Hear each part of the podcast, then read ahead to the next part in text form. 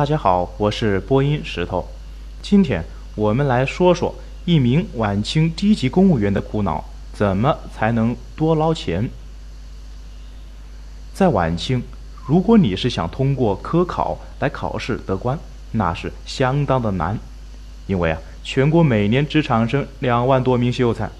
清代人考中秀才的平均年纪和今天大学毕业生是一样的，二十四岁。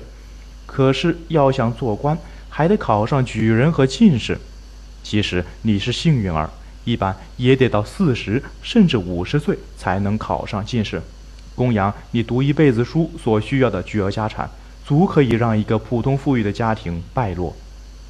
人生有多少个四十年？所以我们得明白，为什么大多数官员上任后就开始贪腐了，实在是时间上已经来不及了。清朝后期的人口已经有三四亿，相当于今天的四分之一。每年录取两万多名秀才，换算过来的话，就是今天全国每年有十万人获得秀才身份，一共不到两百万秀才，这对应着现在的全中国的博士数量。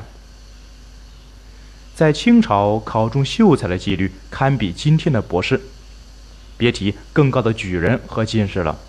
真要这么一级级的读下去，除非呀，你同时拥有超人的才学和中彩票的运气，不然很可能你刚考完试就做上官，也没几年好活头了。不过呀，还好晚清有一种捷径可以帮你省去很多时间。什么捷径呢？就是捐官，啊，通俗点说就是花钱来买官做。这方法有点儿。类似于现在网络游戏里的花钱升级，先升到一百级时间太长，哎，可以啊，给钱充值，给你个举人身份，帮你省十年，你干不干？如果愿意，甚至可以直接花钱买个官员，一步到位。当然，那花费就是天价了。买个县官没有近五千两银子，根本就不用谈。这五千两银子是多少呢？购买力啊，相当于今天的七十五万元。在我看来呀，清朝和其他朝代最大的不同之一是彻底的不要脸，把捐官作为当官的正当途径，这实际上就等于鼓励官员们贪污受贿。在晚清，有百分之五十的官位实际上都是靠捐官得来的，所以清朝的贪污是管不住的。不过呢，一般捐上了官身，也不是说马上就能发财。实缺的官位就那么少，很多低级官位其实是没什么油水的。比如啊，在晚清一八八七年的北京，当时北京的官员有几千人，但这其中大多数都是低级官员，他们中间一般官员正当工资收入一年也只有两百两银子左右，换算购买力，大致只相当于今天的三万元人民币。换作是你。花了二十万买了个北京低级公务员的身份，每月工资却只有两千五百元，你愿意吗？尤其是清朝啊，还有种奇葩现象：你作为一名六品的局级与副局级的北京干部，你的下属办事员，也就是书吏们，他们可能啊比你更富有。在当时北京有个叫红玉的著名妓女，人长得漂亮。曲艺也不错，说话也幽默，善于接待，所以名噪一时。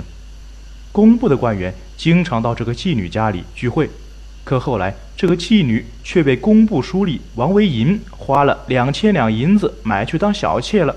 工部官员们毫无办法。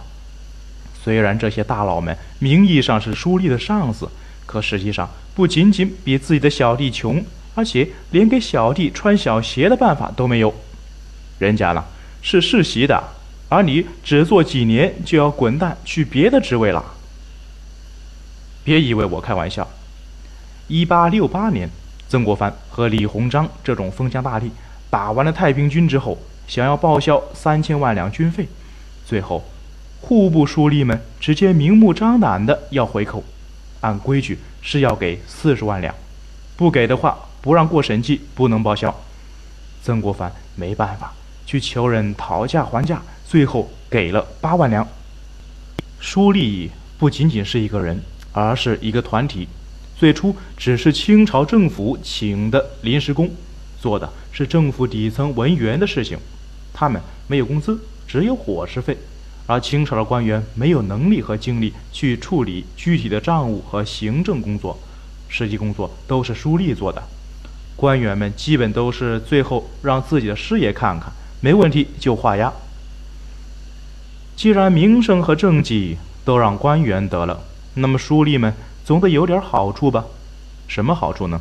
自然是银子了。